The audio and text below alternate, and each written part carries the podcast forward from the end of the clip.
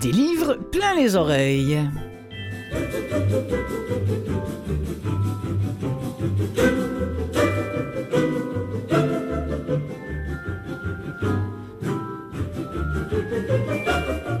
Bonjour à vous toutes et vous tous qui nous écoutez peut-être via Canal M qui produit cette émission ou peut-être euh, que vous nous écoutez via CKVL qui relaie cette émission ou encore par les, podcasts euh, d'Apple Book aussi qui nous fait la, gentillesse de bien vouloir relayer aussi cette émission qui ne, euh, qui ne parle, qui n'est, qui n'est construite qu'autour du livre audio. Je suis Clotilde Sey et comme j'imagine beaucoup d'entre vous en ce moment, j'ai bien du mal à dormir.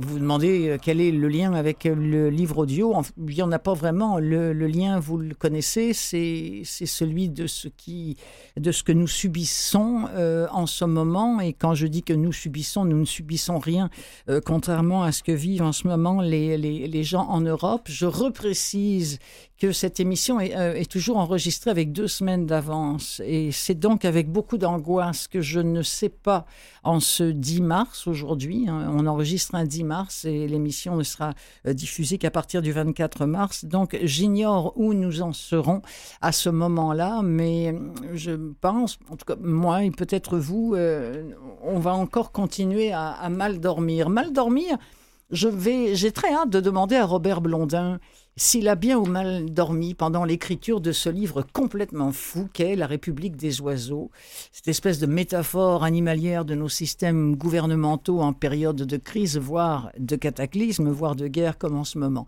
Euh, j'ai demandé euh, à Robert Blondin, dont le nom vous est euh, familier, hein, si vous étiez des, des, fidèles de Radio-Canada, où les réalisations de Robert ont tracé la route à bien des jeunes réalisateurs, dans la façon de faire notamment. Euh, et le même Robert Blondin qu'on peut encore entendre ici à Canal M, en compagnie de l'ami euh, Alexis Wawanoloat, Nolwat, je l'ai bien dit, euh, qui anime Coué Bonjour. Ça, c'est le samedi à midi, c'est le dimanche à 20h, c'est en reprise le mardi à 14h. Et donc, je lui ai demandé et euh, s'il acceptait de venir nous, nous parler de, de ce livre. J'ose pas dire qu'il a pondu quand on parle de la République des oiseaux, mais... C'est le seul adjectif qu'il faut, éviter, ouais. ouais. Eh bien, je l'ai dit quand même.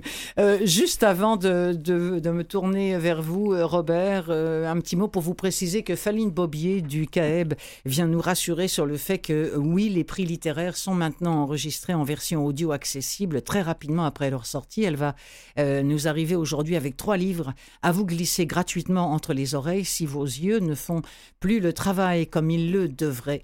Et euh, enfin, je finirai avec quelques nouveautés fraîchement produites par des studios francophones. Alors, on parle toujours de livres qui s'écoutent, appuyés par de nombreux extraits tout au long de cette émission-là. Juste avant d'accueillir Robert, cette musique qui va vous rappeler quelque chose, elle est signée Bernard Herrmann. Euh, ce sont des images qui vont vous remonter en mémoire, celle des oiseaux, le film d'Hitchcock, et ça s'enchaînera avec un premier extrait de La République des oiseaux de l'ami Robert Blondin, qui est mon invité. Une collision avec deux astéroïdes a causé une catastrophe tellurique. Quelques millions d'oiseaux ont survécu à la fracture biotellurique, comme quelques milliers de passagers d'avions en vol qui ont évité l'écrasement. Les survivants connaîtront un sort misérable. Ces colonies de rescapés deviendront les proies des oiseaux, le genre devenu dominant à mal de protéines vivantes. Les oiseaux, comme les humains, ne peuvent plus se nourrir que de cadavres gélifiés.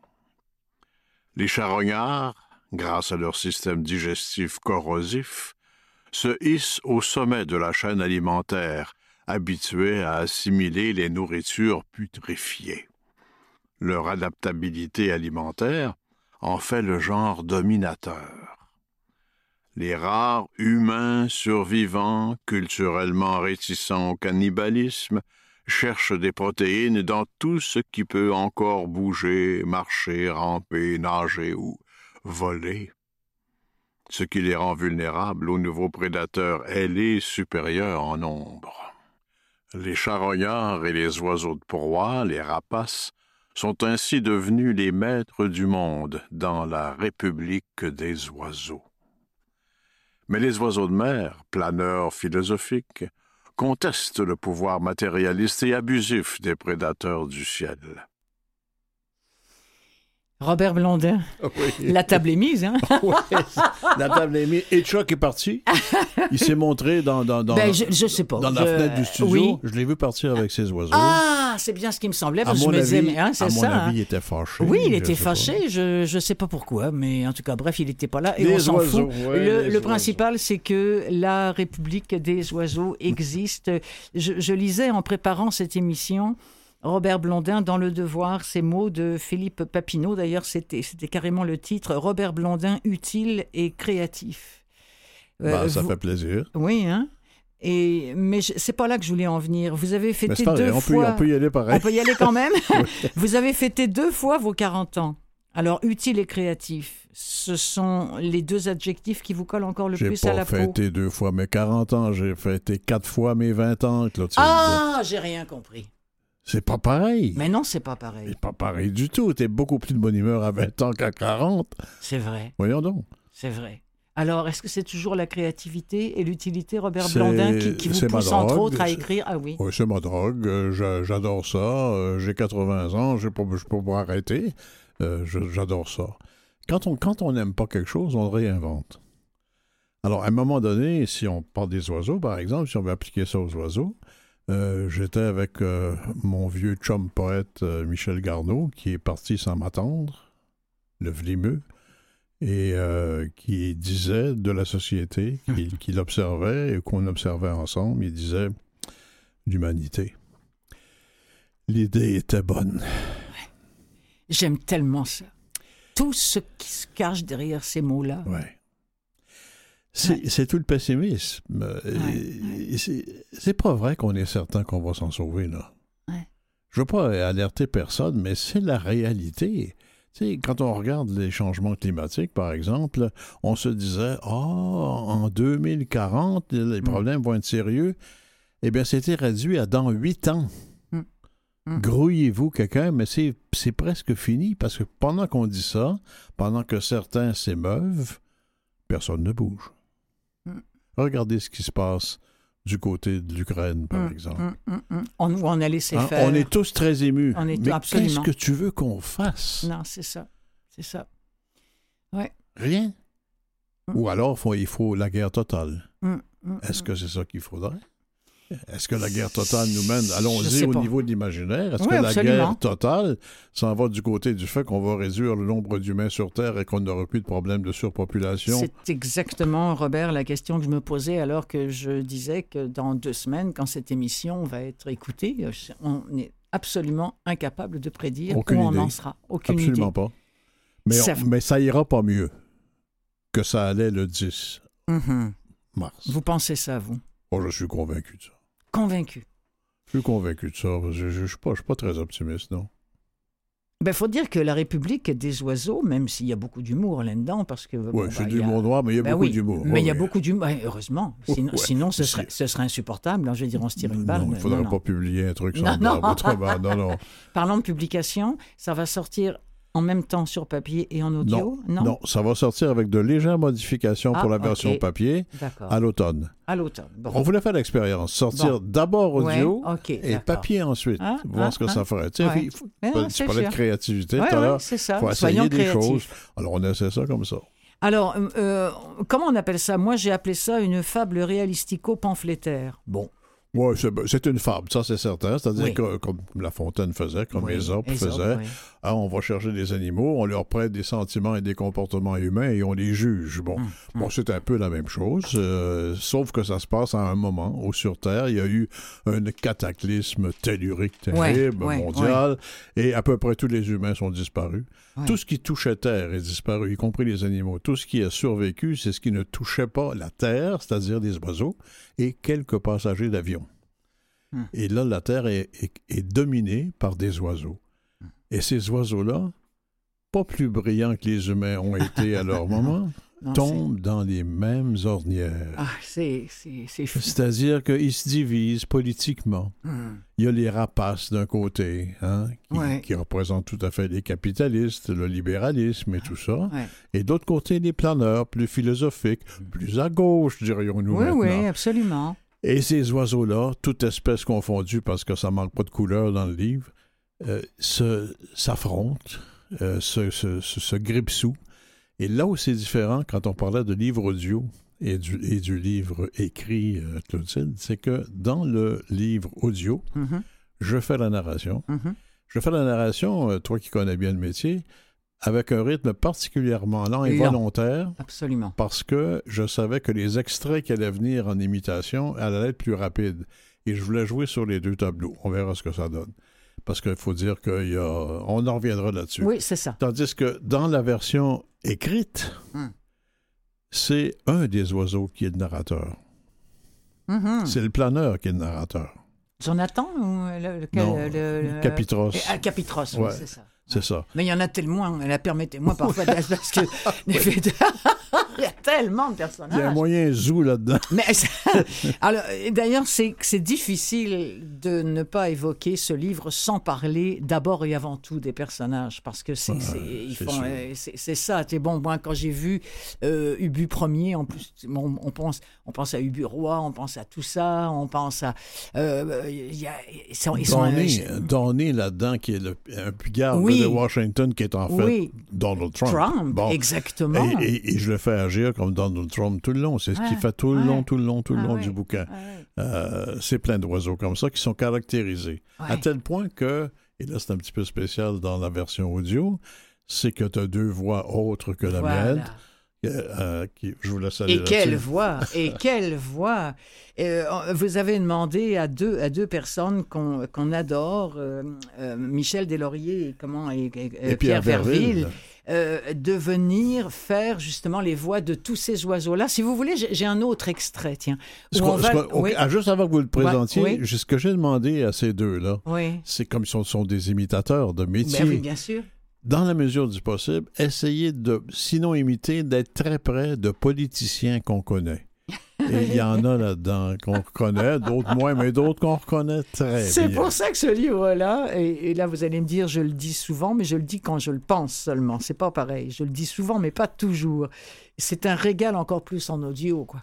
Parce que votre narration, Robert, met la voix de ces deux-là. On écoute un autre extrait. C'est la déprime.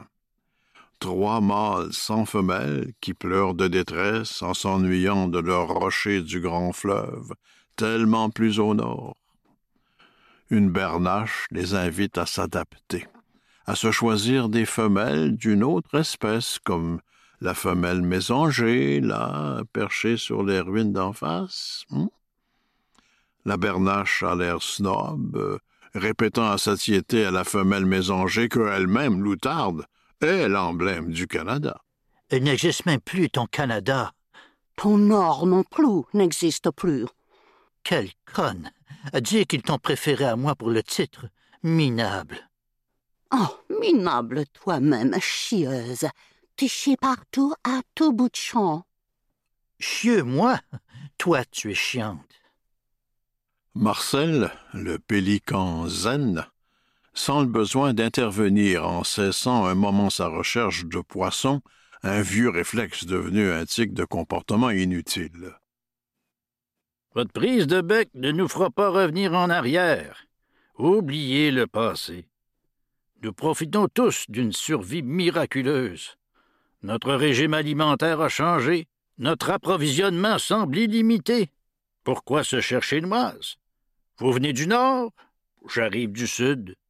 Mais ces ruines, cette eau nous accueille, en dépit de nos différences. Il doit y avoir un sens à ce qui nous arrive. Vous ne pensez pas?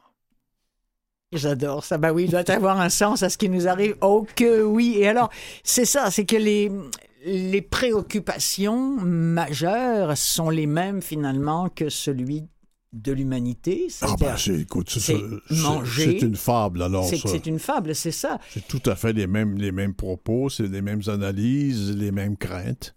La survie, et là je note cette phrase, les oiseaux ont désormais en commun leur survie, mais pas la solidarité face à la vie. Identique, absolument, encore une fois. Comme les humains. Comme les humains, et ça fait tellement... Moi, d'abord. Tellement et cruellement référence à ce qu'on vit, c'est terrible. Il y a, alors, vous avez trouvé des, des images mais des images formidables. Par exemple, le, château de Biltmore qui est conçu comme le château, un château à Blois, et alors qui est le qui, qui, est devenu une cabane de nidification et le royaume du but premier. C'est une espèce, vous présentez un peu comme un Hitler. Oui, mais hein. c'est pas une idée. Non, le château de Biltmore, c'est pas une imagination. Non, non, non, non mais je veux dire. Il existe. Oui, il existe. C'était le château des Vanderbilt et ils ont copié le château de Blois. OK. Ça, c'est des riches américains de la côte Est, là. Ah oui, ah oui, ah oui. Incroyable, là. Mais c'est ça, c'est à ça. C'est pas eux qui sont à l'origine du, du, train de. Non? Oui, qui, qui, qui allait à Burlington. C'est ça, c'est ça, c'est ça. Absolument. Ah, mais oui, non, non, mais ça, je me doutais, parce que vous connaissant, je me doutais qu'il existait, mais en faire ce lieu de, nidification où ça chie partout. Enfin, c'est un véritable cloaque là-dedans, ah alors, que, alors que c'est encore très, très majestueux et, très, très beau. Et alors, les oiseaux, mais alors, ils n'en ont rien à péter, si vous me permettez l'expression. C'est. Et ça pète beaucoup dans le livre. Oui, ça va pas mal. Il y a, il y a alors, il y a, il y a un moment donné, euh, tout, tout est important, mais lorsqu'on arrive au métissage, lorsqu'on arrive à tenter de créer, parce que c'est tout, tout, le fondement aussi du bouquin, c'est OK, qu'est-ce qu'on va faire? Parce que là, il y en a, il y en a qui ont la beauté, il y en a qui ont des qualités. Ouais, mais on devrait peut-être peut-être copuler ensemble, ou même pire, ils pensent à échanger les, les œufs. Oui. Ça va loin. je pense que l'humanité est arrivée à ce croisement de chemin, Claudine. À un moment donné, il faut arrêter d'être des Québécois, des Français, des Mexicains on va tous se mélanger, on va, tous se croiser, c'est commencé depuis longtemps, mais dans les cultures aussi. des, cultures qui sont vraiment le stéréotypées pour un genre. Ça n'existe mm-hmm. plus vraiment. C'est du folklore. Mais c'est une fois par année à la fête nationale de, tel pays qu'on danse la petite danse. Mais en dehors de ça, ils ah, vont écouter les, rock américains, les rock anglais. Tout, le monde est là-dessus. Alors, on est là dans le métissage. Mais c'est dommage qu'on se casse encore euh, la gueule, si vous me permettez l'expression, au nom justement de ces drapeaux, de ces folklores qui se sont perdus. Parce que ça, ça continue. Est-ce qu'on se casserait encore autant la gueule si on n'était pas en surpopulation? Je sais ce que je dis, c'est affreux. Mais, coudon. Mm-hmm. Mm-hmm. Dans certaines parties du monde, là, Tokyo à 4h30 l'après-midi, vous déjà été dans un. Il, paraît que c'est terrible.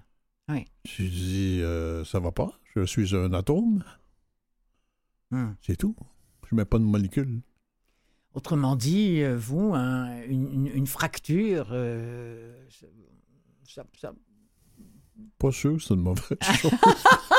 Je voulais vous le faire dire. J'ai dit, ben, dit, je veux pas le dire. Je veux pas que ce soit moi qui le dise. non, mais je, je, je, suis conscient que c'est de l'énormité de la chose. mais, non, mais... tu dis finalement, tu sais, hmm. euh, quand une auto fonctionne plus, puis que peut-être qu'il faut changer le moteur ou même changer d'auto. Mm-hmm. Parce qu'on a changé pas mal de petits morceaux sur la voiture. Un petit peu, un petit peu de transmission, un petit peu de frein. Peut-être qu'il faudrait changer de voiture. Alors donc voilà, la, mixité, ça fait partie des, choses, le, métissage. Il y a aussi un moment que je trouve très beau où je ne sais plus lequel des, de tous ces nombreux personnages qui veut, rendre, qui veut rendre hommage aux oiseaux qui ne volent pas à tous ceux qui ont été sacrifiés, euh, comme certains enfants des neiges ou, euh, ou comme tous les poulets que, que, les humains bouffaient euh, par milliards sur, sur la terre et qui ont été sacrifiés parce que comme ils volaient pas, ben, ils sont morts avec les autres. On va leur rendre un hommage. Ça m'a, ça m'a fait sourire, mais en même temps, ça fait grincer des dents. Quoi. Ouais.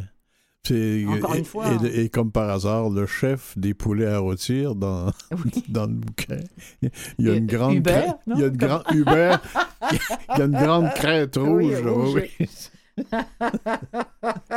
ah oui, non, il y a le euh, bon euh, l'affaire des, des, hommes qui se qui dans les dans les cadavres deviennent une espèce de, de gelée. Euh, un genre de jello là. Oui, un genre de jello. Enfin, bah, c'est c'est tout à fait comme ça que je que je l'imaginais. Ça se mange avec ça. à un moment donné, il y a. il y a, là-dedans, je, vous s'en souvenez peut-être pas, mais c'est pas grave. Il y a un suicide d'oiseau. Jonathan II se suicide. Oui, c'est vrai. Oui. Ça, un suicide d'oiseau. Alors, Jonathan le goéland, évidemment. Évidemment, mais bah Jonathan deux. Oui, mais deux. C'est son fils. C'est ça, c'est le fils de. c'est son fils. mais quelle imagination, parce que oui, vous avez beau me dire que tout ça, ça existe, etc. Mais quand je disais au tout début de l'entrevue Il semble qu'avoir écrit ça, moi, j'aurais fait des nuits et des nuits et des nuits d'insomnie, Robert. Comment vous avez réussi à mettre tout ça en place? Ben non, mais quand tu mets tout ça en place, t'es fatigué puis tu dors. Ben, je comprends. Euh, on va écouter un troisième extrait. Euh, on, s'en reparle juste après. La folle envolée de l'hybridation, source des espoirs les plus improbables, provoque chez l'agent aviaire des comportements toxiques adoptés par les humains jadis l'humanité n'avait pas hybridé ses gènes qu'elle révérait jalousement. Elle avait plutôt métissé ses rêves, ses ambitions, ses croyances, ses nobles élégances au creuset du veau d'or. L'argent, les possessions et le pouvoir économique avaient facilité une porosité entre les castes, les utilités sociales, les connaissances, les mérites et surtout les privilèges qui permettent de se distinguer des autres, de sortir du rang des spectateurs, d'intégrer la parade et dans la meilleure section possible. Ce que l'argent avait offert aux humains, la nouvelle génétique universellement compatible fait actuellement de même pour les oiseaux. Les rêves les plus illusoires, les utopies les plus perverses semblent pouvoir être concrétisés on pourra enfin adapter le changement à ses besoins au lieu de devoir s'adapter au moindre changement. Plus question d'envie, de sentiment d'infériorité. Vous enviez le voisin ou la voisine, reproduisez-vous avec.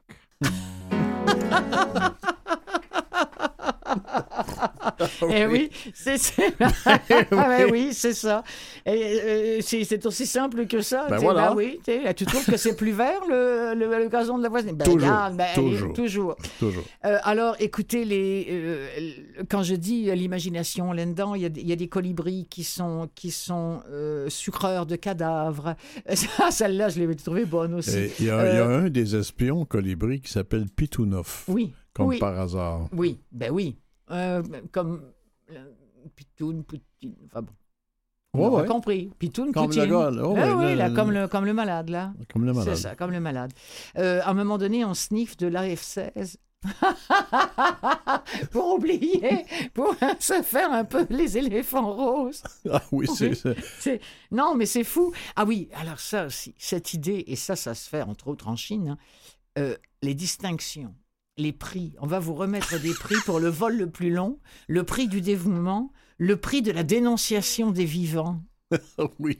Ah non, non, mais quand, je vous dis que ça va loin, là, je, vous parle à vous qui nous écoutez. Euh, je rappelle que je suis avec Robert Blondin, qui a écrit La République des oiseaux, une, république euh, volatile dans tous les sens du terme, parce oh, qu'à un moment donné, ça prend une fin. Oui, il faut. Mais, alors, ça commence, ça commence. Non, on dira pas la fin. Non, on dira pas la fin. Mais disons qu'on cherche beaucoup chez les oiseaux qui, sont des, ont des problèmes. On cherche un messie. On cherche un messie. Euh, et s'il arrivait un virus, allez savoir. Euh, s'il arrivait quoi? Une autre fracture? Dites donc votre fin là dont on parlera pas. Elle n'est pas un peu ouverte vers un autre livre, Robert Blondin? Ça dépend si on vend le premier. oui, c'est une excellente réponse. oui, non, non je ne sais pas.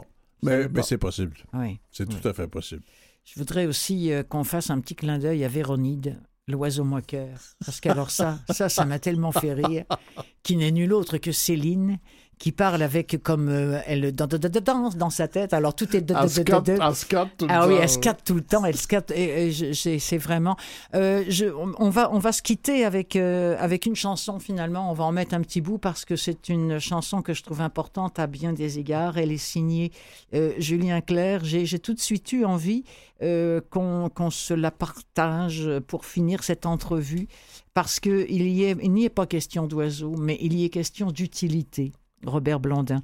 Et comme, euh, je, comme on l'a dit au tout début, euh, vous êtes, vous êtes quelqu'un d'utile, vous êtes quelqu'un euh, d'agréable et de créatif. Vous, vous drainez derrière vous toute une génération de gens de radio. Vous, vous, avez, vous avez conscience d'être important comme ça pour tous ces gens-là qui vous ont suivi sur le chemin de la radio. Je n'aurais pas la fausse modestie de dire non, oui, j'en suis conscient. C'est lourd, mais en même temps magnifique à ah, porter ben de pouvoir à 80 ans se sentir utile comme Julien Clerc. Merci beaucoup. Au revoir.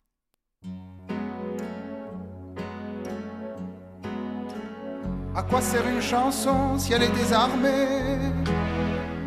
Me disaient des Chiliens, bras ouverts, poings serrés, comme une langue ancienne qu'on voudrait massacrer. Je veux être utile à vivre et à rêver, comme la lune fidèle à n'importe quel quartier. Je veux être utile à ceux qui m'ont aimé à ceux qui m'aimeront et à ceux qui m'aimaient. Je veux être utile à vivre et à chanter.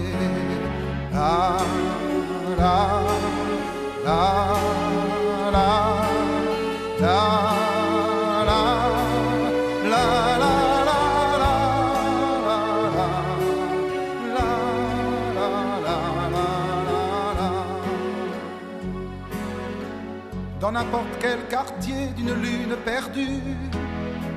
Même si les maîtres parlent et qu'on ne m'entend plus, même si c'est moi qui chante à n'importe quel coin de rue, je veux être utile à vivre et à rêver.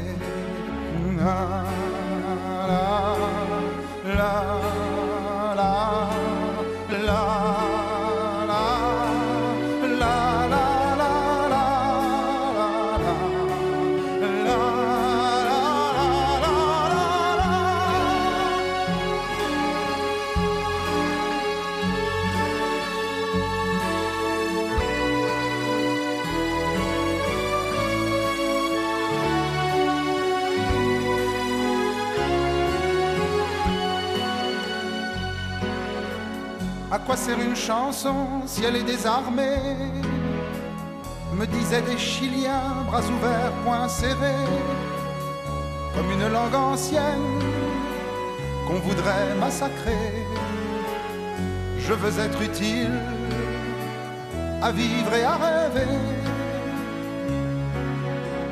comme la lune fidèle à n'importe quel quartier. Je veux être utile à ceux qui m'ont aimé à ceux qui m'aimeront et à ceux qui m'aimaient. Je veux être utile à vivre et à chanter. À quoi sert une chanson si elle est désarmée? La République des oiseaux du très utile Robert Blondin est en livre audio au catalogue de VVLA, euh, livre audio Vues et Voix. C'est Clotilde Sey, restez avec nous pour l'émission des livres plein les oreilles qui se poursuit après ça. Des livres plein les oreilles, seconde partie.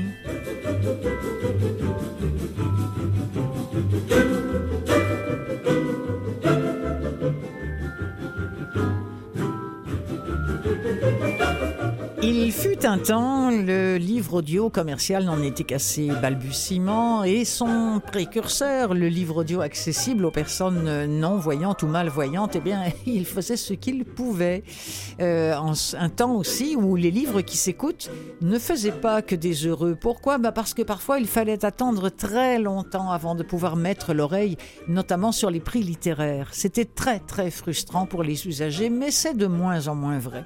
Faline Bobier est de formation et rayonnement au CAEB, le centre équitable, le centre d'accès équitable aux bibliothèques. Il s'agit donc, si vous voulez, d'un service de, euh, du service dans les bibliothèques publiques pour les Canadiens incapable de lire les imprimés, le service de pouvoir se procurer des livres audio. Et régulièrement, à cette émission-là, elle vient nous présenter de ces livres qui sont lus par des bénévoles, je le rappelle, euh, de ce notamment que, que et Voix, dont c'est la mission première, continue de, produire.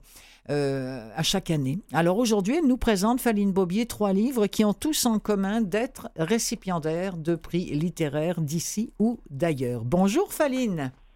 Bonjour Clotilde, ça va? Ça va très très bien. Merci pour euh, l'opportunité que vous donnez euh, aux personnes mâles ou non-voyantes euh, de pouvoir se procurer gratuitement ces, ces livres-là qui ont reçu des prix prestigieux.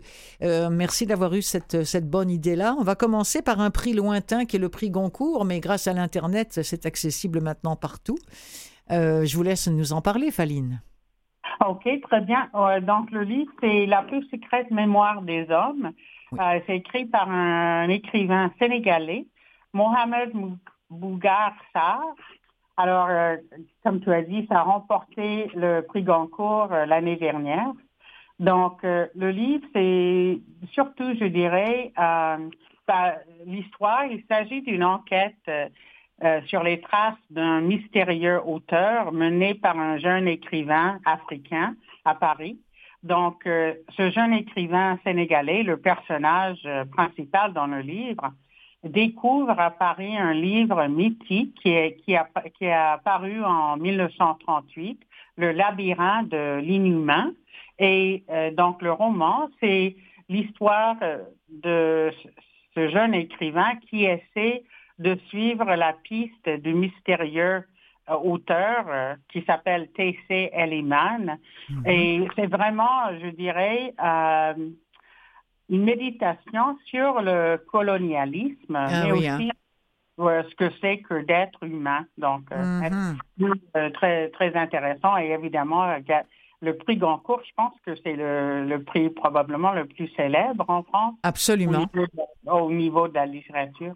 Absolument. Et, donc c'est un livre qui, qui, nous, qui nous fait voyager. Hein. Euh, on est autant, euh, on, est au Sénégal, on est en France. Hein. Il y a même un moment donné, je pense, où ça passe par, euh, par l'Argentine. L'Argentine, c'est ça, oui. OK. Et du coup, on, rencontre des, des, jeunes auteurs africains? On est dans, dans le cas... Il y a un, groupe de jeunes auteurs africains qui discutent, qui boivent, qui s'interrogent euh, uh-huh.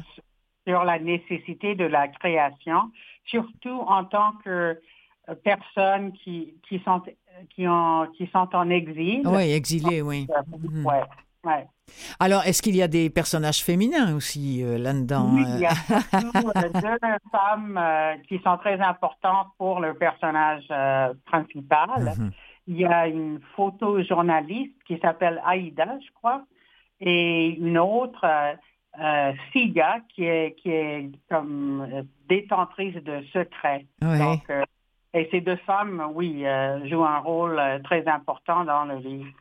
Et l'écriture joue un rôle important. Hein. Je, lisais quelque part, on, ah parle d'un chant d'amour à la littérature et à son pouvoir intemporel. Oui, oui, hein. ça c'est certain, oui. Alors, je vous propose qu'on en écoute euh, un extrait, La plus secrète mémoire des hommes, tel que proposé euh, en livre audio accessible via les, bibliothèques euh, du, du Québec. J'avais frappé six fois à la porte en zinc de sa chambre, comme l'exigeait la règle. Trois fois d'abord, attente, trois autres fois. S'il n'avait toujours pas répondu après cette dernière salve, on s'en allait. Il était endormi ou occupé. Il fallait revenir plus tard. C'était la loi de la maison. Seules les épouses de mon père pouvaient y contrevenir. Mam Koura, Yayen Goné et Tadib s'autorisait à entrer dans la chambre de mon père à tout moment pour le changer ou nettoyer les lieux. Les trois femmes de mon père se relayaient à son chevet avec un dévouement qui m'a longtemps paru incompréhensible. Pour me l'expliquer, je me disais dans mon enfance et mon adolescence qu'elles se précipitaient dans cette immonde chambre moins pour en prendre soin ou s'occuper du moribond qui l'habitait que pour voir si ce dernier était encore en vie et chacune d'elles espérait annoncer la bonne nouvelle à ses coépouses. J'imaginais leur conclave à voix basse après chaque excursion de l'une ou l'autre. Alors, disait Yayen Kone, sa voix vibrant d'espérance. Toujours pas, répondait avec impuissance Mamkoura qui venait de le quitter. Il respire encore. J'irai voir tout à l'heure, ajoutait Yayen Kone, après quelques secondes pour digérer cette nouvelle déception. Dieu lui aura peut-être épargné ses inutiles souffrances. Dieu t'entende. Alors voilà, extrait de la plus secrète mémoire des hommes de Mohamed Bougar Sarr, euh, prix Goncourt 2021, le premier livre présenté aujourd'hui par Faline Bobier. Faline, on va revenir sur nos terres avec l'excellente autrice qui est Fanny Britt. Oui, d'ailleurs que je ne je ne la connaissais pas avant de faire des recherches pour l'émission. Alors, contente d'avoir trouvé pour moi une nouvelle écrivaine. Et donc, dans son livre, qui Père les sucres, qui a remporté le prix du gouverneur général, encore une fois, de l'année dernière. Oui. elle dit elle-même que pour elle, c'est vraiment une histoire où elle dit qu'au cœur du roman, il s'agit de la question des gens privilégiés ou les privilèges. OK. Euh, personnes qui sont privilégiées et les illusions qu'on se crée pour ne pas le voir. Hmm. Et elle dit, c'est une de mes obsessions que d'observer le mécanisme du confort, à hmm. quel point ça pèse lourd dans les décisions individuelles des gens en Occident, cette notion d'être bien de se faire plaisir. Mais elle dit que ce n'est pas seulement une observation euh, sur les autres, mais aussi euh, qu'elle voit euh, en, elle-même. Donc, c'est aussi, donc, c'est pas pour qu'est-ce qu'on dit en français? C'est pas pour pointer le doigt aux autres, mais, c'est quelque chose qu'elle voit aussi euh, oui, C'est une prise de conscience euh, d'abord personnelle et voilà, et qu'elle partage à, à, nous, lecteurs, pour que peut-être nous aussi, nous nous ouvrions les yeux sur ces privilèges dont nous n'avons peut-être plus tout le temps confiance. Alors, on suit un, on suit un couple, hein, je pense dans, ce livre-là. Le couple euh, Adam et Marion qui forment justement un couple privilégié, si on peut dire. Adam, c'est un chef vedette, il possède un restaurant montréalais. Euh, et donc, euh, ils ont tout pour être heureux, l'argent, le succès, l'admiration des autres. Et ils vont en vacances, je pense que c'est à, oui, à Martha's Vineyard au Massachusetts. Et il y a un incident, euh, un accident où il y a une jeune femme qui est blessée euh, à cause d'un accident de, qu'est-ce qu'on dit en français, surfing? Ah, OK, oui, oui, de, de, de, de surf, oui. Oui, c'est ça, oui. Euh, et donc, c'est Adam vraiment qui a causé l'accident. Mais la jeune femme, Cecilia, elle vient d'un milieu beaucoup moins euh, privilégié que les deux. Donc, c'est un peu euh, l'histoire de C'est la, c'est la révélation et c'est ce qui va faire exploser, je pense, euh, et le couple, et aussi, pas, seulement le couple, mais tous. tout, tout l'acquis, tout ce qu'il prenait pour acquis, quoi, si, si, je, si j'entends bien. Oui, c'est ça, oui. Formidable. On va écouter un extrait, Faline Bobier, de faire, faire, les sucres euh, de, de, Fanny Britt. On rappelle que c'est le prix du gouverneur général et je n'ai pas de, de nom de, de, lecteur à vous donner, simplement parce que généralement, quand les livres sont lus comme ça par des bénévoles, ce n'est, ce n'est jamais euh, spécifié. C'est pas pour le cacher, c'est pas non plus, si on le faisait pour les glorifier, c'est comme ça. Ils donnent leur voix pour les non-voyants. Le jour où il a failli mourir, Adam Dumont a croisé une vedette américaine au magasin général de Chilmark, sur l'île de Martha's Vineyard, lieu choisi pour ses vacances cet été-là avec Marion et un couple d'amis. Beaucoup plus tard, quand cette rencontre aurait pris les traits plaisants d'une anecdote, c'est ainsi qu'il la raconterait.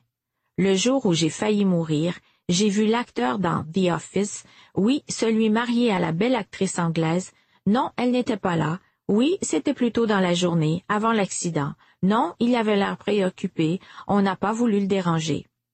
Il y avait dans cet événement une sorte d'ironie difficile à définir. Mais était-il ironique de tomber par hasard sur un homme très connu qui, du reste, n'avait pas d'importance à nos yeux, le jour où la mort nous arrachait presque à l'existence? Justement, alors c'est tout, tout le paradoxe hein, entre, le, entre le moment euh, qui a bien failli être un moment d'horreur et puis voilà et puis la vie de, de privilégié dont il est question dans ce livre de Fanny Britt. Et il nous reste plus beaucoup de temps, mais je voudrais quand même qu'on glisse un mot sur un livre. Je vous rassure, j'en ai souvent parlé à l'émission, Faline, donc ah, c'est c'est peut-être moins grave si on en parle moins, mais c'est Coucoum, euh, livre de, de Michel Jean qui euh, dont vous vouliez nous toucher un petit mot aussi. Oui, il faut dire que la première fois que j'ai entendu ce mot, kokum, c'est par une amie en Saskatchewan, parce que kokum, ça veut dire grand-mère. Oui. Euh, l'histoire de Michel Jean, donc c'est très intéressant parce que c'est que son arrière-grand-mère, qui, qui était une femme blanche, si j'ai bien compris, qui a adopté Marie, famille et culture Innu quand elle avait 15 ans. Donc, l'histoire qu'il raconte, c'est l'histoire de son arrière-grand-mère, mais aussi le, le rapprochement, oui. si on peut dire, de, de la culture des autochtones et de cette femme euh, québécoise euh, qui prend pour elle-même euh, cette culture. Absolument. Et c'est, écoutez, lui, ce, ce livre-là, je l'ai lu, je l'ai, je l'ai écouté, je le, je le connais bien, et, et il faut le, il, il est important pour pour toute la, la, la poésie euh, qui, qui s'en dégage. Euh, par exemple, la, rencontre entre ces deux-là, lui, lui est, il, est, il est indien pur. Euh, je, je, dis indien parce que Serge Bouchard, qui est un, anthropologue très célèbre, a toujours appelé les peuples autochtones les Indiens. Il dit c'est comme ça qu'il faut qu'on les appelle. Donc, de voir cet Indien, cette scène de l'Indien qui est en canot et qui rame tout doucement c'est au, coucher du soleil, c'est magnifique. Et, cette jeune femme qui le voit passer et qui en tombe immédiatement amoureuse, mais c'est pas écrit cucu, là, c'est vraiment une, un livre intense. Et euh, je, vous remercie d'en avoir parlé. On va en écouter un très court extrait de, de Coucoum de Michel Jean, prix France-Québec 2021. Es-tu folle, Almanda? Ma tante était une femme humble et travaillante. Je ne l'avais jamais vue hausser le ton. T'es pas pour marier un Indien. Tu sais comment ils sont, les Indiens. Ils en arrachent dans le bois. Toi, t'es pas habitué à ça. Ça n'a aucun bon sens, ma fille. Il fallait, j'imagine, un peu de folie pour prendre le bois avec un quasi inconnu, pire, un sauvage. Je vais m'y faire, et ils vont m'apprendre la langue. De toute façon, ma tante, regardez-vous, c'est pas la vie de château ici non plus. On n'a plus de viande depuis deux semaines, et on se contente de la galette de sarrasin à table. Et puis, vous le savez que je n'aurai pas de dot à offrir pour me marier, alors quel est mon avenir ici? Sans doute ma tante avait-elle peur pour moi, mais rien n'aurait pu me faire renoncer, et elle l'a vite saisi. Et c'est vrai qu'elle va en baver, mais elle va l'aimer jusqu'au bout, cet homme, et euh, elle va vraiment découvrir la vie amérindienne, et donc euh, Michel Jean nous l'a fait découvrir et c'est remarquable comme, livre. Alors, euh, prix France-Québec bien mérité. Faline Bobier, merci beaucoup encore une fois pour votre participation au nom de toutes les personnes non-voyantes qui nous écoutent et euh, qui ont accès à cette littérature audio gratuitement, notamment grâce à CAEB. Voilà. Ah, merci Clotilde pour l'occasion de parler à vos écouteurs. Ça me fait très plaisir. Ça me fait plaisir. Allez, je vous souhaite une belle fin de journée. Au revoir, Faline. Merci, au revoir. Autumn in New York. Why does it seem so inviting?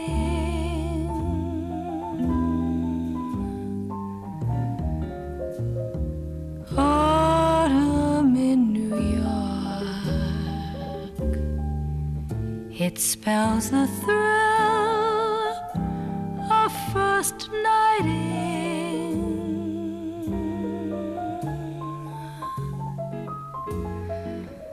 Glittering crowds and shimmering clouds in canyons of steel.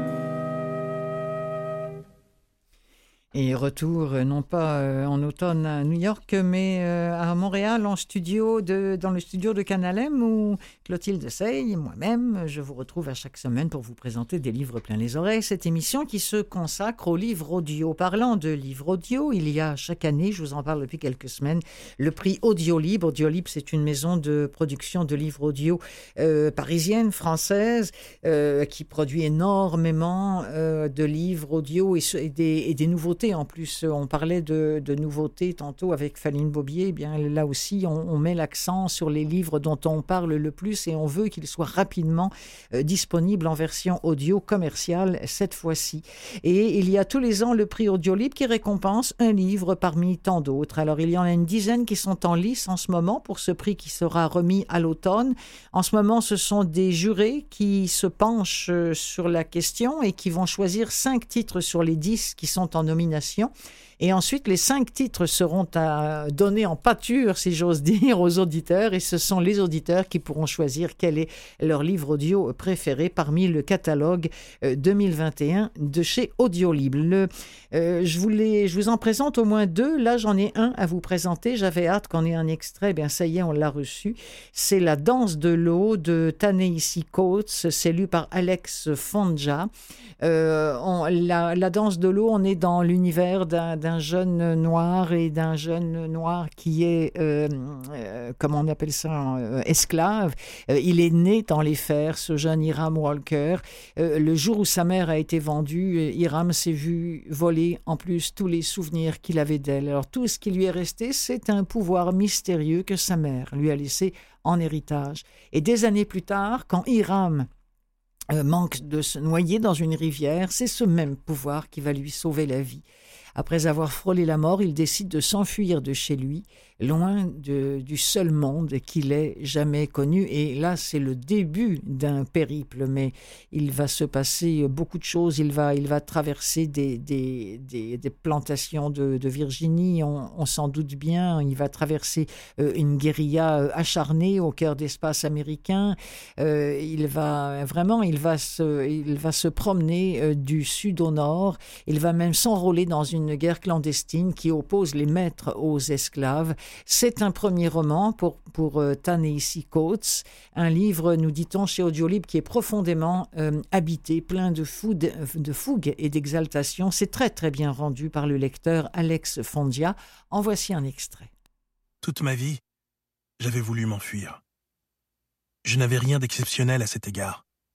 Tous les asservis désiraient la même chose. À ceci près que moi, qui étais différent d'eux, différent de tout à Lochless, j'en avais les moyens. J'avais été un enfant étrange. J'avais su parler avant de savoir marcher. Même si je ne parlais pas beaucoup, car pour l'essentiel, j'observais et je retenais. J'entendais les autres parler, mais en vérité, je les voyais plus que je ne les entendais. Leurs mots s'incarnant pour moi en une série d'images, d'enchaînements de couleurs, de lignes, de textures et de silhouettes que j'étais capable de garder en mémoire. Et j'avais le don de pouvoir, à tout moment, convoquer ces images et les reconstituer sous la forme des mots exacts dont elles avaient émané. À cinq ans, j'étais capable, après l'avoir entendu une seule fois, d'entonner à tue-tête un chant de travail, ses appels et ses réponses, et d'y ajouter mes improvisations, à la grande joie de mes aînés qui me regardaient bouche bée.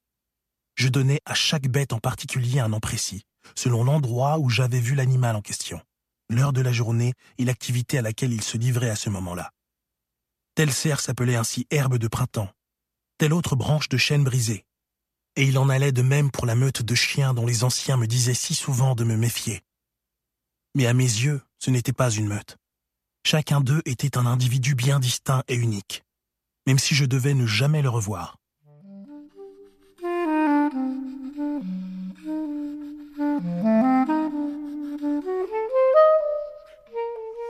La danse de l'eau de Tanishi Coates, lue par euh, Alex Fonja, euh, qui fait partie donc des dix livres en lice pour le prix Audiolib 2021. Euh, j'ai aussi pour vous euh, une nouveauté intéressante. Je ne sais pas si j'ai déjà parlé de lui à l'émission. Michel Bussy, c'est sûrement un des auteurs euh, avec Monsieur Lévy les plus lus en France, les plus achetés, ça c'est certain. Et là, il nous offre une sorte d'essai qui s'appelle Code 612, qui a tué le petit prince, qui vient d'être enregistré euh, par la maison de, production et d'édition euh, française Lizy, L-I-Z-I-E. C'est lu par Slimane Yefsa.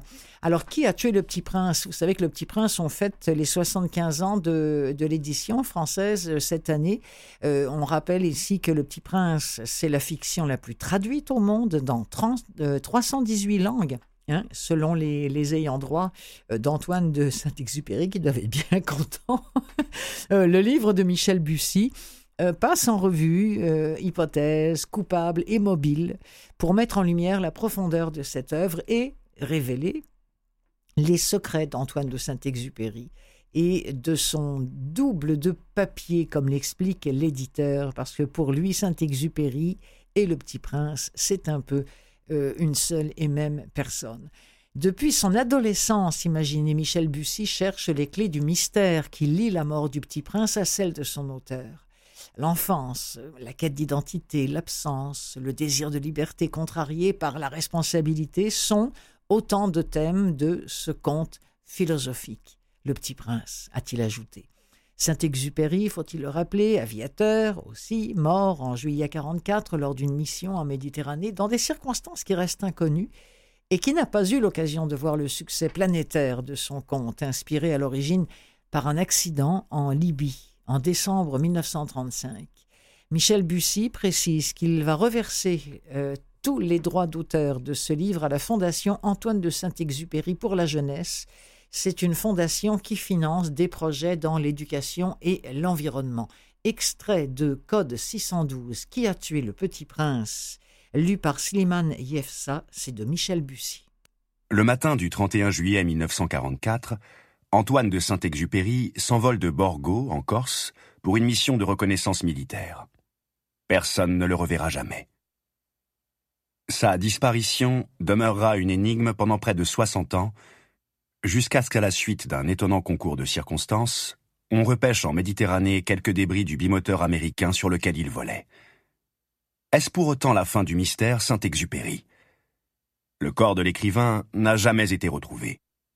Les rares récits des témoins se contredisent. Que nous reste-t-il aujourd'hui pour élucider sa disparition? Saint-Exupéry aurait-il semé des indices derrière lui? Existe-t-il une clé dans ses derniers écrits? Un peu plus d'un an avant sa mort, avant de repartir combattre en Europe, l'écrivain a rédigé un court texte, d'abord considéré comme une œuvre mineure et naïve. Le Petit Prince. Et si ce conte était son testament? Et si Saint-Exupéry y révélait les secrets de sa disparition? La mort brutale du Petit Prince dans le conte, et celle de Saint-Exupéry quelques mois plus tard, présentent d'étonnantes ressemblances. On a retrouvé de Saint-Exupéry qu'une carcasse rouillée d'avion, alors que le petit prince annonçait qu'on ne retrouverait de lui qu'une vieille écorce abandonnée. Ce n'est pas triste, les vieilles écorces, nous prévenait Saint-Exupéry. J'aurai l'air d'être mort, et ce ne sera pas vrai.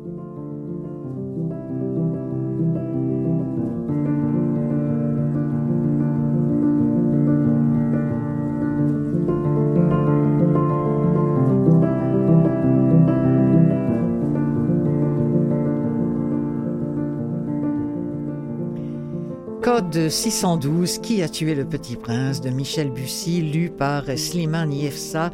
C'est sorti chez Lizy. Alors, comment on fait pour se procurer le livre audio?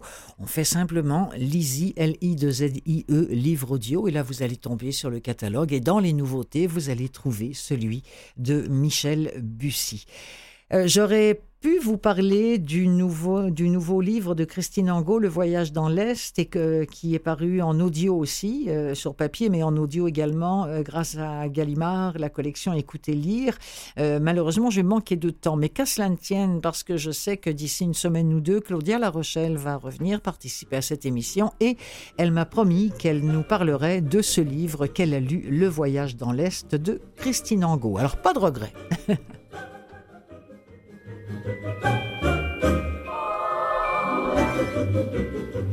C'est ainsi que se referme cette émission. Je voudrais, comme je le fais fidèlement à chaque semaine, remercier mes invités. Robert Blondin, en première partie, auteur de La République des oiseaux, et Faline Bobier de Caeb. Merci aussi à Nicolas Wartmann, qui est en régie fidèlement à chaque semaine. Et merci à vous de nous suivre.